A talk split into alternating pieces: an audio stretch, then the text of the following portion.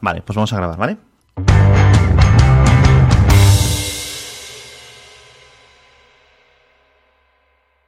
Vamos a ir por temas. ¿Quieres ir por temas? Dame temas. Eh, Mac Pro. ¿Qué cojones pasa con esto, tío? yo eh, empiezo yo, ¿vale? Porque llega un momento en que no sabes qué pensar. Em, tenían el diseño perfecto, Mm, vamos a decirlo así, en 2000, en eh, principios del 2000, ¿no? 2005 creo que es cuando sacaron el Mac Pro, en 2006, el Mac Pro con Intel, caja de PC tradicional de aluminio, súper bonita, no sé qué, de hecho la gente se las rifa, todo muy especial. Y Apple dice, "No, esto no es suficientemente Apple, esto no, no sé qué, y se sacan de la manga el Mac Pro de 2013, ¿vale? Que es este ci- cilíndrico, etcétera. La, la papelera. Dos años después descubren, eh, a nivel interno, asumo yo que un año y medio o, al poco después de lanzarlo, se dan cuenta de que se han arrinconado, ¿no? Se han enrocado Sí. en un sitio en el que, bueno, pues eh, diferentes factores, diferentes factores como por ejemplo, mm, querría decir temas físicos, es decir, el, calor, la potencia, la disipación. Ellos pensaban que el mercado de la computación iba a ir hacia una parte, ¿no? Hacia las partes Sí. externas. Sí, hicieron, hicieron varias apuestas que no. Exacto. Vamos, no. Eso es. Y ahora dicen, eh, bueno, en 2017 juntaron a varios, creo que a cinco bloggers eh, y periodistas, digamos, realmente más o menos afines, pero yo diría que afines todos. Yo creo que la menos afín podría ser la propia Ina Fried de, Hmm. de Axios, porque el resto, básicamente, bueno, pues no son gente que les dore la píldora, o sí les dora la píldora, pero son gente con cabeza, ¿no? Sí. El, el resto de periodistas que fueron. Y les explicaron, bueno, oye, mira, mm, la hemos eh, cagado, de- dentro de la única forma que Apple puede decir, la hemos cagado, y estamos repensándolo, vamos a repensarlo todo, pero mientras os vamos a lanzar el iMac Pro. Este, vale, perfecto. ¿no? Esto ya lo comentamos en Hacía Falta. Y de repente dicen, bueno, no dijeron realmente, oye, esto va a ser para 2018, pero dijeron que no en 2017. Entonces, todos asumimos que, bueno, vale, pues eh, venga, en 8 meses, 10 meses, 15 meses, 2018. Ahora dicen, los han vuelto a reunir y han dicho, oye, mira, que es que aún no, tampoco. Y llega un momento em, que, claro, dices tú, Jolines, es que no hace falta comerse la cabeza, no hace falta repensar, no hace falta contratar expertos y consultores y un montón de cosas y decirle a, a los, eh, quiero decir, haz una caja. Ya tenías el mismo diseño. A lo mejor no hace falta que hagas el mismo diseño, pero una placa base de alta gama, con dos slots para procesadores de alta gama. Para quien quiera poner uno, quien quiera poner dos con muchos canales de PCI, con capacidad para 256 GB de memoria RAM. Sí, yo, yo creo que, que estas tardanzas y estos retrasos son como que una de las señales que tenemos de que, aunque probablemente el diseño no tendrá nada que ver con el Mac Pro actual, tampoco están pensando hacer una caja modular. Modular en el sentido de, de expansividad, de, de que se puede Sí. expandir con tarjetas, con ranuras, que es lo otro que todo mundo esperaba, porque es cierto. A, la- a nadie, o sea, a todo el mundo le gustó la papelera del Mac Pro porque bonita es, pero Sí, nadie se queja de la torre plateada anterior. Nadie le parece que fuese mala, excepto que fuese grande, tal vez. Es la única queja que podría ser porque realmente era gigantesca. Pero ese diseño, que en el fondo viene desde la torre G3, aquella azul con asas, ¿recuerdas? Estaba muy bien hecho y muy bien diseñado, pero era algo fácil de hacer. Que era un poco ir además hacia lo que el resto de la industria tenía. No, no tienes que reinventar la rueda, no, no. Que ahora no pueden hacerlo significa que no están haciendo eso. No puede haber otra, otra razón. Entiendo que después de lo de la papelera sí que se tirasen, digamos, un año entero en sacar una cosa nueva, porque Sí. querrán añadirle algún giro, alguna vuelta de tuerca, porque claro, tampoco pueden poner exactamente lo mismo que lo de antes. Pero decir que se tardan otro año es como, ¿qué estás haciendo? Vamos a ver. Claro. ¿Con qué, qué estás haciendo?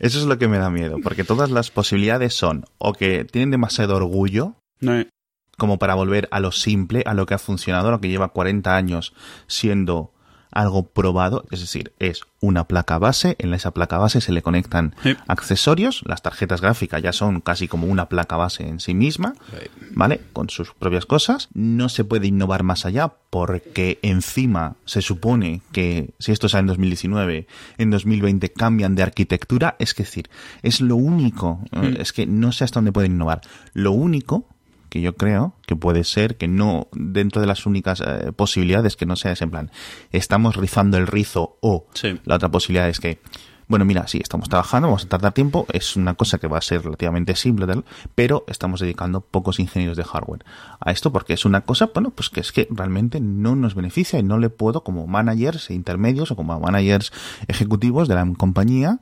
yo no le puedo dedicar mil ingenieros al Mac Pro, mm. porque es que no me, los, no me lo merece, porque el número de ventas no lo merece. Por otra parte, que le dediquen dinero a, o, que puedan estar implicándose en el diseño, en la forma, en el no sé qué, en el que esto así, cuando es el Mac Pro que la gente no, o sea, es el único Mac que la gente le importa una puta mierda eh, el aspecto. Sí, sí. Solo quieren que sea funcional. Lo, lo único, o sea, y, y, aquí podemos entrar que si el diseño es como funciona, que no sé qué. Si el diseño es como funciona, lo que preocupa es que se puedan sacar rápido los discos duros, que los cables se puedan acceder de forma rápida, que no sé qué, que no sé cuánto. Sí, y yo, yo lo que imagino es que están intentando volver a hacer lo que quisieron hacer con este Mac Pro pero ahora eligiendo las tecnologías que ahora piensan que sí serán. Y yo creo que por lo que se están tardando es porque están eso, están tratando de nuevo de predecir el futuro, como intentaron hacer y fallaron con el último Mac Pro, y a lo mejor lo que están es esperando que ciertas tecnologías estén listas o alineando el resto de la gama o de su propia tecnología, todos estos rumores de CPUs, de tarjetas, no lo sé. Es lo, claro, esto sí que podría ser lo complicado, es decir, que estén intentando hacer eh, un esquema vamos a decirlo así, un esquema de, de diseño que les permita continuar una generación con Intel y después inmediatamente saltar a lo que pueden hacer ellos en 2020, 2021 con esta eh, supuesta no salto a ARM, ¿vale? Entonces, esto sí que podría ser complicado. De hecho, la torre del Mac Pro, si recuerdas, es la torre del G5, al final de cuentas, solo que con Intel, o sea, ellos sí. que a lo mejor no quieren volver a hacer eso, no quieren, o sea, quieren planear mejor su arquitectura, porque sí que cuando fue esa transición hubo mucha confusión, yo conozco gente que se compró el G5 porque no confiaba todavía en lo otro, se veían igual, era más barata, yo que sé, a lo mejor es eso, pero... Pero claro, es que el, salto de PowerPC a Intel, mm. Eh, quiere decir, los dos tenían placas base normales, los dos tenían unos tipos de compatibilidades, ¿no? El salto a RM significa placas base de Apple, chips de, diseñados por Apple, memoria diseñada por terceras partes, pero específicamente para esta gente, gráficos diseñados por Apple, eh, todo, todo, todo. Entonces, eh, si están, digamos, intentando hacer las dos cosas a la vez, un híbrido que les funcione bien, esto es lo complicado y esto es lo que puedo entender.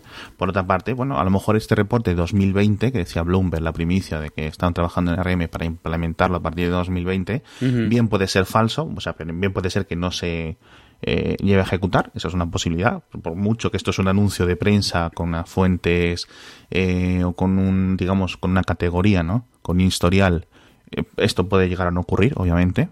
No es un anuncio de Apple oficial, pero bueno, o sea, quiere decir, no lo sé. Y, y, a mí me, irrita mucho porque realmente quiero ver hacia dónde van. Y me, me pues molestaría mucho, no por mí, sino por toda la gente que lleva pues, literalmente seis años. Dice, es que no puedo, tío. ¿Cuánta gente o sea, eh, hemos visto con un Mac Pro por ahí? Dices que no, es que no, es que no, es que, es que no me tira, tío. Claro, de, de, de, hecho, tú ves, tú ves a la gente que se queja de que no hay Mac Mini, pero al final de cuentas la gente que compró un Mac Mini era gente que quería gastar lo menos posible en un Mac, que quería lo mínimo y quería aprovechar lo que tenía. La gente que ha comprado un Mac Pro es como la más férrea, ¿sabes? O sea, su lealtad no está siendo recompensada, ni mucho menos. Y, cada vez, sea, con el Mac Pro que pasó este, todos los años antes de decirles nada, luego ahora retrasos sobre retrasos, es muy difícil para ese tipo de usuarios justificarlo. Y además tienes que, no ayuda tampoco, que mucho del software Pro está empezando también a tener poca atención de sus desarrolladores. Incluso el de Apple se dice que, hombre, que podría tener mucha más atención. Es como que le están quitando todas las razones a los usuarios que preferían los Mac Pro para seguir con ellos. Hay gente, hay algunos que siguen con el Mac Pro antiguo, incluso esperando a ver en qué momento. Pero claro, llegó un momento en el cual ya no lo puedes justificar. O sea, porque además no es barato, no tienes ninguna ventaja, el software ni siquiera dije, bueno, si el software fuese, estuviese a años luz de distancia, pero tampoco es así. Claro. Empiezas a sufrir de que el resto de la gente se está moviendo a algo a lo cual cada te estás volviendo como en los 90, cada vez te estás volviendo menos compatible otra vez, porque el resto de la gente se mueve y se mueve a cosas, bueno, pues si no pueden seguir con Mac Pro se van a Windows y si se van con software que prima Windows sobre Mac, pues eso, se van quedando atrás y tampoco te puedes dar el lujo de estar en eso si eres un profesional de este tipo de cosas. Bueno, sacaron los MacBook, o sea, los MacBook Pro cada vez los han hecho, digamos, más gordos, los, han, los han ido engordando, las gamas más altas, pero no sé hasta qué, eso- o hasta qué punto eso es suficiente. Sí es cierto que desde, digamos, desde la llegada del, del Mac Pro actual, desde 2013, 13. ha habido un auge de- del uso de portátiles en general, con lo cual Mm. se ha reducido un poco este impacto. Y luego, bueno, pues eh, todas las dudas que han tenido la gente con Mac Pro de que, oye, ¿dónde va Apple, tío? Es que a lo mejor los Mac no hay en, en cinco años o no sé. Al menos esto yo creo que garantiza que va a haber Apples, o sea, que va a haber Macs en 2025, ¿no? Por decirlo así. Sí, o sea, que sí que quita por lo menos la duda de si Apple está interesado en seguir haciendo Mac o no. Lo que no deja claro es cuánto interés tiene, solo que lo tiene. Bueno, eh, quiero seguir hablando de Apple contigo, Bueno. pero eh, tú tienes un iPhone 10. Yo tengo, ahora tengo un iPhone 8. ¿Tienes un iPhone 8? ¿Qué ha pasado con el Me, 10? me he pasado al 8 desde el 10. ¿Y eso? Creo que es la primera persona que hace eso en toda la historia de la humanidad. Mm, va, Realmente lo único que me gustaba del 10 era, era más rápido, pero eso es algo que a mí me, no me afecta. Y me gusta más el Touch ID, honestamente. Mm, El- Lo que más me gustaba del 10 eran las cámaras, es lo que más extraño, honestamente. mm, Las cámaras y el tema este de los efectos por las cámaras dobles, sí. pero fuera de eso, ni- ninguna ventaja. Es, es muy bonito, pero me gustaba más el poder eh, desbloquearlo sin mirarlo rápidamente, sin tener que estarle haciendo una cara al teléfono. Es, eh, parecerá una tontería, pero lo que me estaba deteniendo el Face ID no podía con ello. Ya. Y me he pasado un 8 y súper contento. Vamos, A un 8, no un 8 Plus. yo no toco un plus. Ya. No, no puedo con ellos. Bueno, a ver, No, no, no me parece mal, pero no puedo. O sea, el tamaño no me acomoda. Es lo mismo que con el 10, Sí. al final de cuentas. La incomodidad no me deja usarlo a gusto. sí. Bueno, aclarar que a ti te los dan del trabajo, quiere decir que no es. Sí, claro, claro. que tengas el 10 en el cajón. Exacto, sí. Lo que hice fue eh, dárselo a algún eh, manager que quería un 10 y, y me quedé con el Sí. 8 que le hubiese tocado si no. claro. Muy bien. Yo, yo tengo el, el de prensa y la verdad es que lo uso, eh, te voy a ser sincero, lo uso mm, relativamente menos de lo que esperaba que lo iba a usar. Sí. Pero por, porque ya estoy acostumbrado al ecosistema Android. ¿Sabes para qué lo uso? El, el iPhone 10 es un poco de coña. El, el iPhone 10 lo utilizo para el trabajo, para cosas que necesito instalar, comprobar cosas de iOS, eh, revisar Ah, las bueno, nuevas sí. actualizaciones, etcétera. Pero sobre todo lo utilizo por el Apple Watch. Ah, claro, sí. El Apple Watch es, digamos, eh, junto con el Mac, el, el- producto de Apple que yo uso día eh, fervientemente. Claro, o sea, tú sí usas el Apple Watch, con lo cual necesitas eh, Sí. un teléfono con el cual se hable, ¿no? Eh, al menos que esté encendido el iPhone de vez Sí, en sí, cuando, sí. ¿sabes? Es decir, eh, porque el Apple Watch funciona de forma independiente cuando está en casa con la Wi-Fi, con, el- Sí. con el- con la red, pero bueno, como no está la versión LTE, ni tiene soporte para Android, ni me quiero poner a hacer eh, trastadas con él, básicamente el Apple Watch, creo que no le he instalado ninguna aplicación, o sea, las aplicaciones que se... eh, de estas que se de- te la instalas en el iPhone y te pone un, un iconito ahí, pero vamos, sí. En, el, en el Apple Watch yo utilizo la de actividad física, el tiempo, el reloj y qué más, y ver notificaciones y cosas así. O sea, y coger alguna llamada. O sea, eh, uso eh, súper básico, pero yo creo que para mí súper completo. De hecho, estoy eh, muy interesado en el nuevo Fitbit Versa, porque Sí. tiene un diseño no tan atractivo, también es un precio que es la mitad, literalmente, del, del dinero del Apple Watch, y me funciona con Android. Y bueno, no sé, sinceramente también. eh, el comienzo de iOS 11 este, este año ha sido tan atropellado, vamos a Mm. decirlo así, que yo lo, he comentado y lo he discutido con mucha gente. Digo, ahora mismo Android, Android 8, Mm. Android Oreo y Oreo 8.1 y 8.0, incluso desde el 7, me parece una versión de software súper, súper, mucho más estable que iOS 11. 11.3 a lo mejor no lo he probado tanto, lleva. ¿cuánto? Una semana. Pero sí es cierto, o sea, yo es que no tengo ningún problema con, con, con los teléfonos Android que, que, que pruebo del trabajo, ¿no? De, de- de- al final son todos gama media, gama alta, es decir, Sí. no te voy a comprar un iPhone 10 con un teléfono, un Doge de 150 euros. Pero sí, o sea, quiero decir, un OnePlus, yo no tengo ningún problema con un OnePlus. Un Huawei, no tengo ningún problema con un Huawei. Un Xiaomi Mi de, de 500 euros, no tengo ningún problema con él. Y un iPhone 11, o, eh, perdón, un iPhone 10 con iOS 11, pues algunos problemas en las primeras semanas eh, sí nos daba. Y es cierto que, bueno, pues eso no, no llama. Face ID, podemos comentarlo. Yo quería comentar el, el tema del notch, pero como has Sí, no, no, no, no, pero podemos. Hasta hace, Sí, sí. hasta hace tres semanas lo estoy usando. Y, y aclaro, no tengo ningún problema. El teléfono me gusta mucho y la pantalla me encanta. El notch no tengo ningún problema con él. Es, es simplemente que no me acostumbra a, desbloquearlo con la cara y me da muchísima pereza desbloquearlo con un código y me fallaba menos el Touch ID de lo que me fallaba el Face ID. No que falle, sino que al final había más casos en los cuales terminaba teniendo que meter un código. Precisamente porque no quería mirar el teléfono un montón de veces. Yo lo desbloqueo estando en reuniones, estando en cosas y es, muy, es una falta de respeto muy grande. Sí ponerte el teléfono enfrente cuando hay gente hablando, aunque no te esté hablando a ti. Ya. O sea, es una tontería, ya. pero me, me, bloqueaba en ese sentido. Pero sin ningún problema ni con las esquinas redondeadas, ni con el notch, en ninguna aplicación ni ningún problema, me causó ningún tema. Me asombró mucho cuando salió, yo, yo comentaba que Apple había tenido que usar el, había tenido que hacer el notch como una forma de resolver un problema de diseño y que lo que iban a hacer iba a ser o sea, adoptarlo como una especie de marca propia.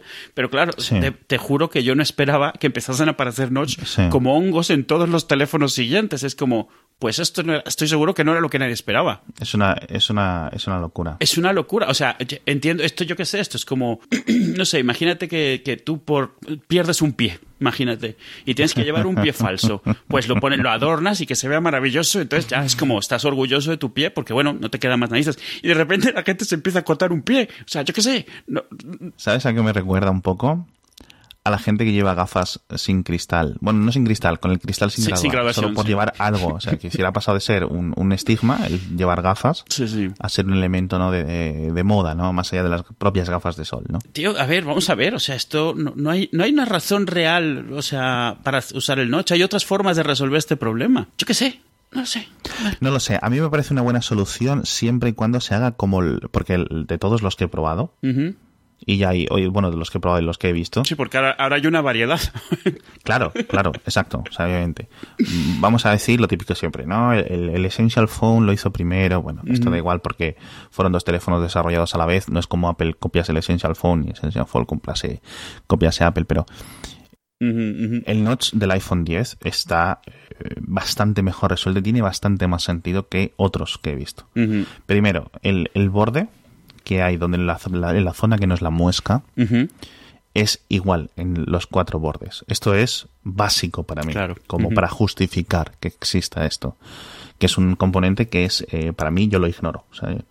es un componente de diseño que está ahí. De la misma forma que no miro o que no me molesta ver un cable colgando, ¿vale? De un, de un teléfono y otros teléfonos no lo han resuelto igual o otros teléfonos podrían haber utilizado otra opción y simplemente yo creo que sí es cierto que en muchos casos se ha añadido el notch o esta muesca o el flequillo o la ceja como queréis decirlo mm, simplemente como por tendencia ¿no?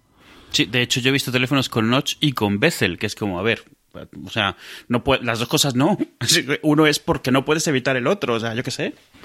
Claro, de hecho, eh, eh, es lo que más me sorprendía, que era, en plan, Samsung lo ha hecho por su cuenta, es decir, hemos reducido todo lo que podemos reducir, el marco superior, el marco inferior, los marcos laterales Samsung ya los había reducido al máximo hace, hace un par de años, y hemos incorporado ahí tantísimos sensores, casi como Apple en el, propio Notch, pero hemos dejado una barra horizontal completa. me gustaría, me hubiera gustado que, eliminase la barra de inferior, pero al dejarla más o menos igual, dejan una simetría que yo creo que es eh, garantía porque las otras soluciones que he visto por ahí, por ejemplo, el, Mi Mix, el Mix 2, etcétera, con la barbilla, donde está incorporada la cámara, etcétera, no me, no me solucionan. No sé si has visto hace un par de días que lleva rondando un GIF de un prototipo de no sé qué marca, voy a decir eh, Dogi, o Doge, o como se diga, que se desliza. Y mm. la parte, digamos, está dividida como en dos, como un sándwich. ¿Vale? Y la parte de detrás, como los teléfonos Nokia antiguos en algunos de otras compañías, se desliza y en vez de deslizarse hacia abajo y sacar un teclado, como por ejemplo en la BlackBerry última, la PRIV o no sé cuál, sí, sí. se desliza hacia arriba. Y, salen los sensores del notch. Claro, salen, salen las cámaras interiores, es decir, la cámara, todos los sensores frontales normalmente están ocupados, están eh, ocultos en el medio y solo se desliza un poquito, sale como un centímetro por encima de la pantalla. La pantalla efectivamente no tiene ningún tipo de marco y ahí están eh, los sensores. Quieres usar la cámara frontal, el sensor, etcétera, tienes que moverlo. Yo no sé cómo de solución esto porque es una pieza movible, siempre da problemas. Claro, exacto. Es lo único que es como tener cualquier pieza móvil siempre te, te, puede dar más problemas. No, y añade costes de fabricación, etcétera. Y, y, es cierto que aquí es, vamos al otro tema, que es, es posible que vayamos tarde con ese tema. Pero bueno, ya hay cierto. Este, por ejemplo, esto es un prototipo que le van a añadir el, lector de huellas dentro o incorporado en, lo que es la pantalla. Y decías tú lo del Face ID. A mí Face ID, el, el tema de las reuniones yo nunca lo había considerado, pero es cierto, me parece una, una digamos, un problema genuino de consideración social. Eh, y a mí Face ID me funciona bastante bien. El problema es las veces que no te funciona bien, es un poco coñazo. Sobre todo cuando estás en la cama, que no se te ve un ojo porque lo tienes pegado a la almohada o cosas así. Y eso es un poco, e, era un poco el rollo. Sobre todo porque es como tienes que esperar, tienes que esperar a que te deje, diga no te he reconocido o se ponga a intentarlo, te tienes que y tienes que eh, dejar que te aparezca el código y ya son cinco segundos que en el mundo inmediato, ¿no? De que todo funciona. Mágico, ¿no? Entonces, ojalá en el futuro, yo creo, obviamente Face ID está aquí para quedarse. Sí, sí, sí, Creo que es una cosa que, que hemos comentado en el pasado, pero es cierto que estaría bien que fuera combinado. Sí, no, eh, eh, eh, el problema además, yo, por ejemplo, Touch ID hay veces que falla, pero yo creo que en meses, muchos meses, ahora con este, pero también con el anterior, antes del iPhone 10, es muy raro que te falle suficientes veces como para pedirte un pin. Normalmente la primera no, a la segunda sí y ya está. En Face ID normalmente si te falla, te termina fallando ya. O sea, tienes que meter el pin. Si falla la primera, le cuesta ya cogerlo, o al menos en mi caso. Cuando lo cogía, eso sí, era, era maravilloso. Cuando lo cogía, mientras lo estás levantando, que te lo desbloquee, realmente se vuelve transparente el utilizarlo.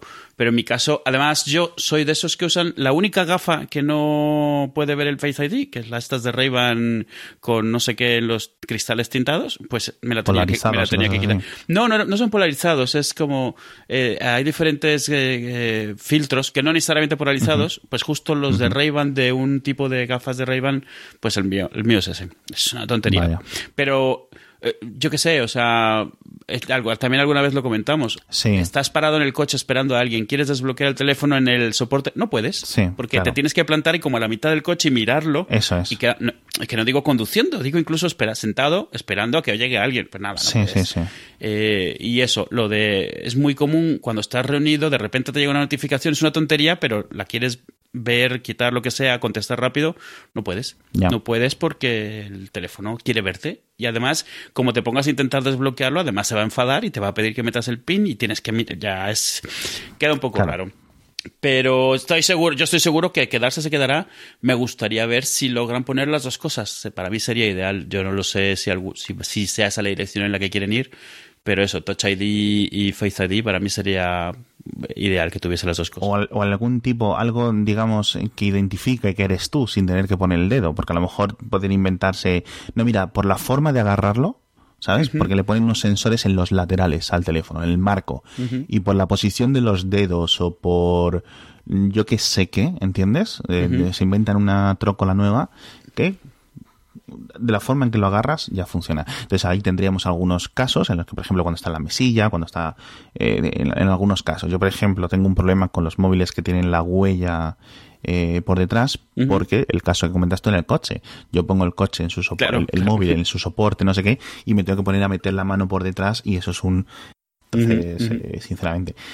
Pero bueno, quiero cambiar de tema otra vez, porque ya esto la gente estará flipando un poco con estos temas un poco de 2017, pero oye, mira, es, es, es, lo que hay, o sea, esto es lo que queríais, pues... No son de 2017, son de la semana pasada. Sí, sí, sí. Tengo una nueva sección, Eduardo. Pues bueno. Tengo una nueva sección, no quiero, no voy a matar el, el ojalá se mueran, pero tengo una nueva palabra, es eh, la palabra de, la palabra del episodio. Uy, qué miedo. Y es eh, eh, un tipo de personas que yo odio. No es el ojalá se mueran, es como un spin-off. Sí, claro, es que tú tienes muchas versiones de odio, entonces tienes esta, esta es otra cosa, claro, muy bien. Eso, exacto. Y vamos a poner, vamos a poner un tweet con una encuesta y quiero que vosotros votéis si sois o no sois. Y la primera palabra es mezclaleches. Miedo me das. A ver. Tú eres, eh, eh, entonces yo quiero saber, Eduardo, si tú eres un mezclaleches, porque dependiendo de la respuesta, cuelgo o no cuelgo. Hasta aquí hemos llegado. ¿Qué, es un mezclaleches? Te preguntarás. amigo Benidormiano. Mm. ¿Cómo se dice? ¿Cuál es el gentilicio de Benidorm? Vení dormí. Benidormí. Yo qué sé. Espera, un segundo. No lo sé, no lo sé. Sí, yo estoy haciendo lo mismo que tú. ¿Benidormense o Bedi... ¿Cómo joder? ¿Benidormense o Benidormer? Benidormer. Es está muy bien. Benidormense. ¿Y Benidormera? ¿Benidormera? ¿Pero qué es esto? Benidormera, pues el femenino. sí, pero suena fatal. Con Como razón en, no nos lo como en alemán. Spanisher y Spanisherin. Para español y española. Mezclaleches. ¿Qué es un mezclaleches? Eh, os preguntaréis, amigos, detrás de las ondas. Ah, mezclaleches es una persona que nunca o que compra diferentes tipos de leches en el supermercado. De tal forma, de tal forma que en algún momento, digamos, eh, se le acaba el- la mitad del brick a, me- a medio llenar el vaso. Y cuando va por el siguiente brick, al armario, a la nevera, a la despensa, se encuentra que la leche del siguiente brick que va a rellenar, va a echar en el vaso, es de otra marca. O es de otro tipo de calidad. Sin calcio, con calcio, con vitaminas, sin vitaminas, de avena, de Desnatada y semidesnatada entera. Claro, y- cosas ajá. así. Y, sin ningún problema, esto es blanco, yo lo he hecho. No. Se me ha acabado la de vaca, he hecho un poco de soja, me viene igual. No. Ay, no. No se puede hacer esto. Yo entiendo que puedes mezclar leche celta semidesnatada con desnatada o entera con de- semidesnatada, pero mm, ya si ni siquiera tienen la misma forma, las cajas o el mismo dibujo, mal. Entonces yo quiero, eh, podéis ir a twitter.com barra hacia falta y ahí uno de los últimos tweets que veréis será este. ¿Eres un mezclaleches o conoces algún mezclaleches? ¿Tienes algún mezclaleches en tu familia? Cuéntanos tu experiencia. Y no os preocupéis que tengo aquí para, para episodios posteriores porque telita. Bueno, Nuevo filón. Pues te, me da, me congratula decir que no soy mezcla de leches, pero jamás había pensado en ello. Pero no lo soy. Señor de los Anillos. Ay, por Dios. Mira, eh, esto eh, me pasa, me pasa como lo con lo de Han Solo. Me gusta, me da ilusión, pero no, yo, o sea, ya no sé. Ya no. No sé qué pensar, porque llega un momento en el cual empiezas a ver tanto que no te puedes creer que le estén prestando el cuidado y la atención que sientes que deberían de, ponerle. Y, y no es que piense que va a salir mal, es que me preocupa, porque al final de cuentas todos hemos visto franquicias que se van al garete por falta de cuidado y por Sí. porque al final se vuelven sacacuartos. Star Wars ha estado en ese sitio, por ejemplo, y El Señor de los Anillos, a ver, sigue siendo polémica El Hobbit, a final de cuentas. Sé que esto no, sé que esto no es li- literalmente secuela de las pelis, pero no deja de ser que ya hemos visto que es muy fácil que se vuelva, vamos a sacar lo que sea para sacar dinero. Y me gusta todo lo que están diciendo del, no del Señor de los Anillos. Eh, supongo que estás hablando de la serie esta Sí, de Amazon. eh, de Amazon anunciada. Me emociona mucho, pero me da mucho miedo porque yo, yo no soy de los que piensan que lo que ya tiene se te joroba si lo nuevo es una mierda. O sea, yo no pienso que las precuelas jodan la trilogía original, por ejemplo. Eso es. Pero sí pienso que echa para atrás a generaciones nuevas. Mm, te entiendo. O sea, sí pienso que si se hace mal, eh, al final matan la franquicia. No porque lo que esté antes se vuelva malo, sino porque la gente ya pierde el interés. A Star Trek casi le pasó, por ejemplo. O sea, de que llegó un momento en el cual era sacar por sacar y la gente perdió completamente el interés. A Star Wars casi le pasó. Y. El Señor de los Anillos yo ni siquiera llegué a pensar jamás que fuese algo que fuese a triunfar.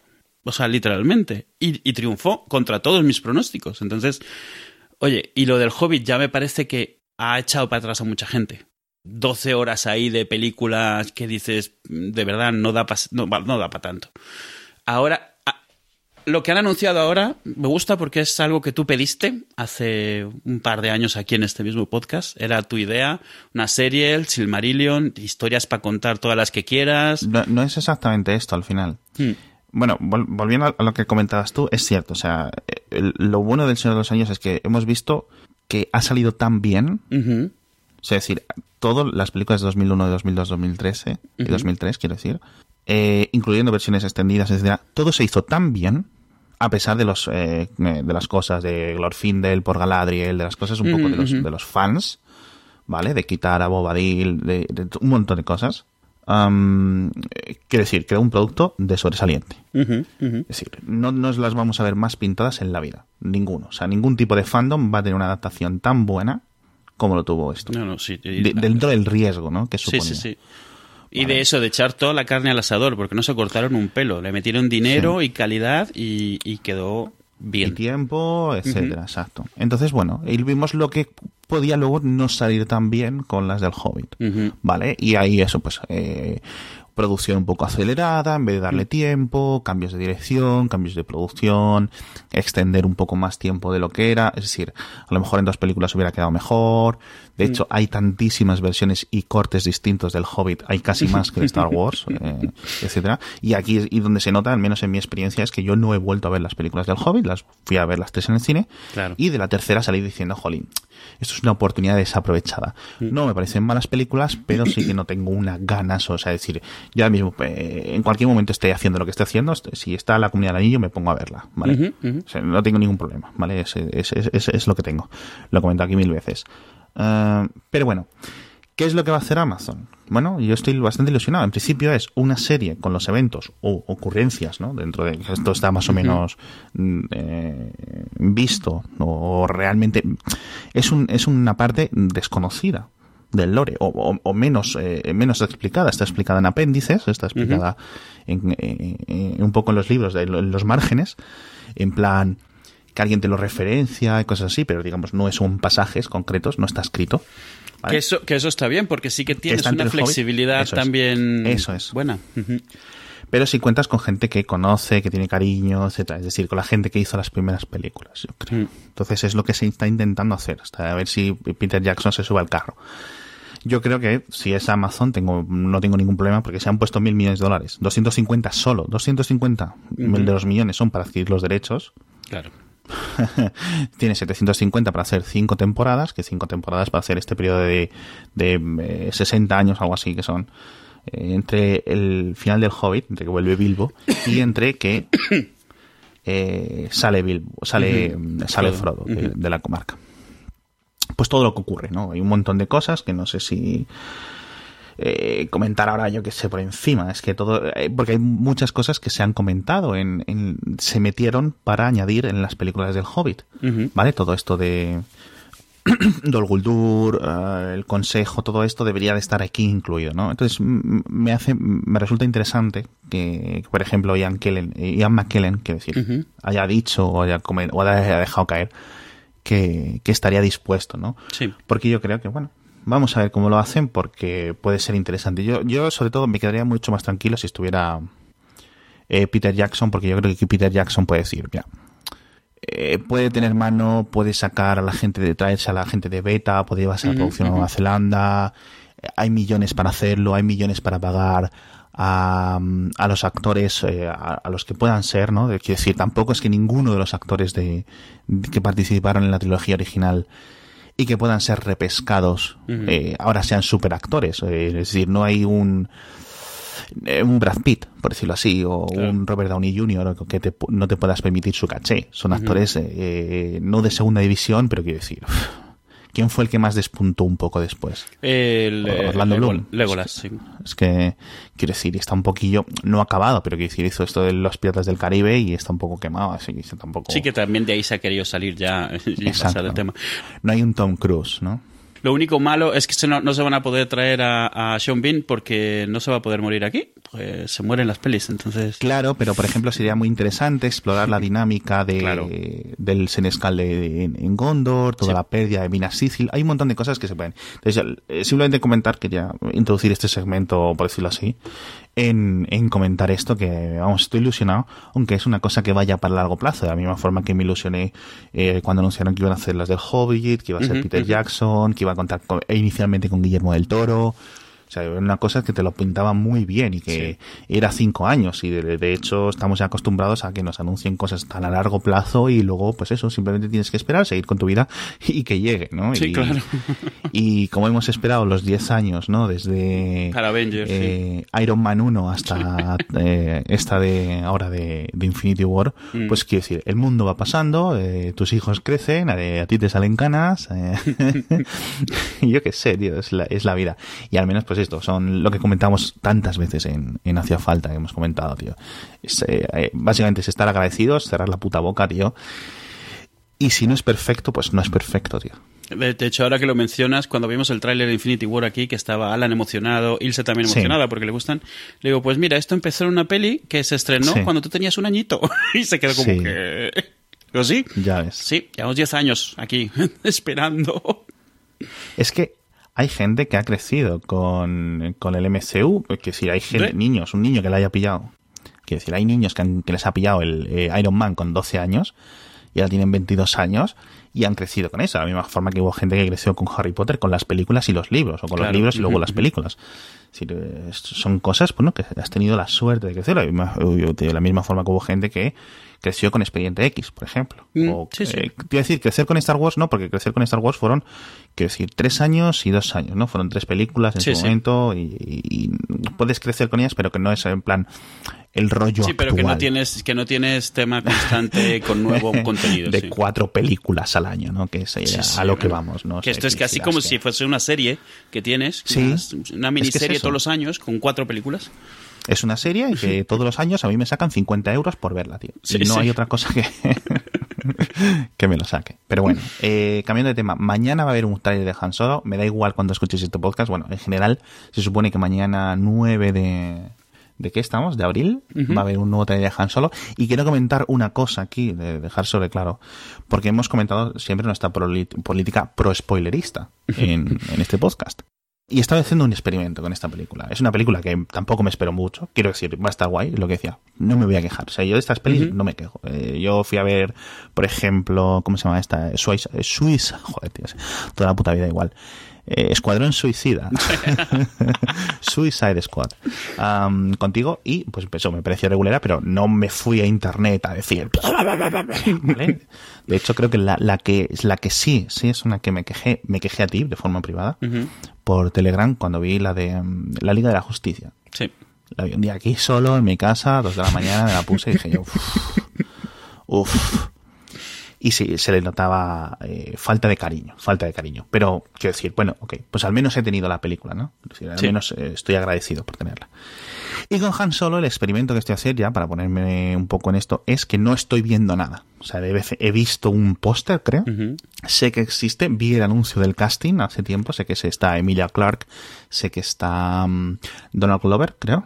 Sé Sí, que está sí, el, el de Community. el chico rubio este que hace de americano sureño, viejales, bueno, viejales, de 50 años. De... Y sé que está el chico este de Hail Caesar, de los hermanos Cohen, haciendo de, de Han Solo. Dejan solo. No he visto ningún tráiler, no he visto más pósters. Sale, sale Chewbacca. Eh, bueno, claro, entiendo.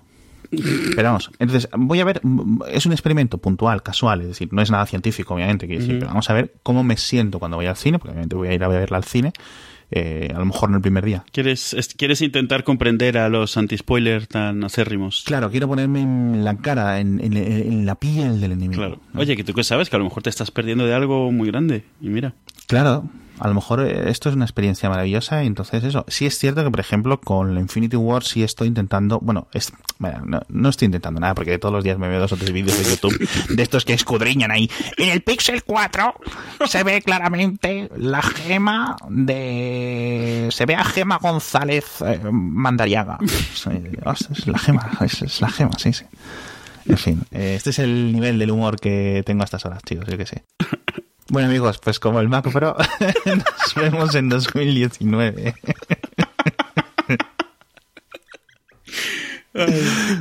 Vamos a invitar a un grupo de periodistas y a deciros, a explicaros nuestra decisión. Queremos hacer el podcast perfecto. Nos vamos a tomar un poco más de tiempo, pero es porque queremos que quede bien.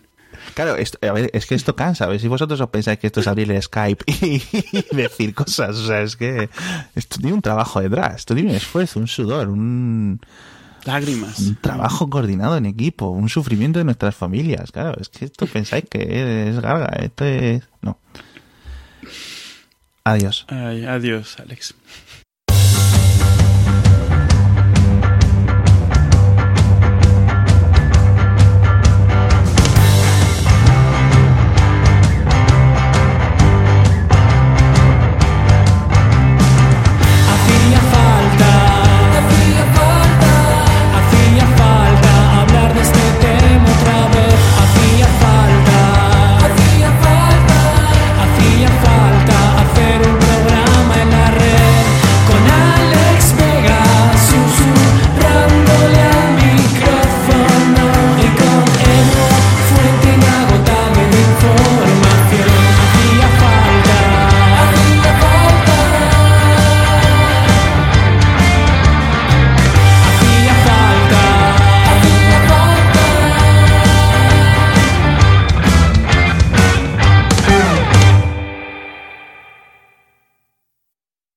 Pero sí es cierto, o sea, entonces, bueno. eh,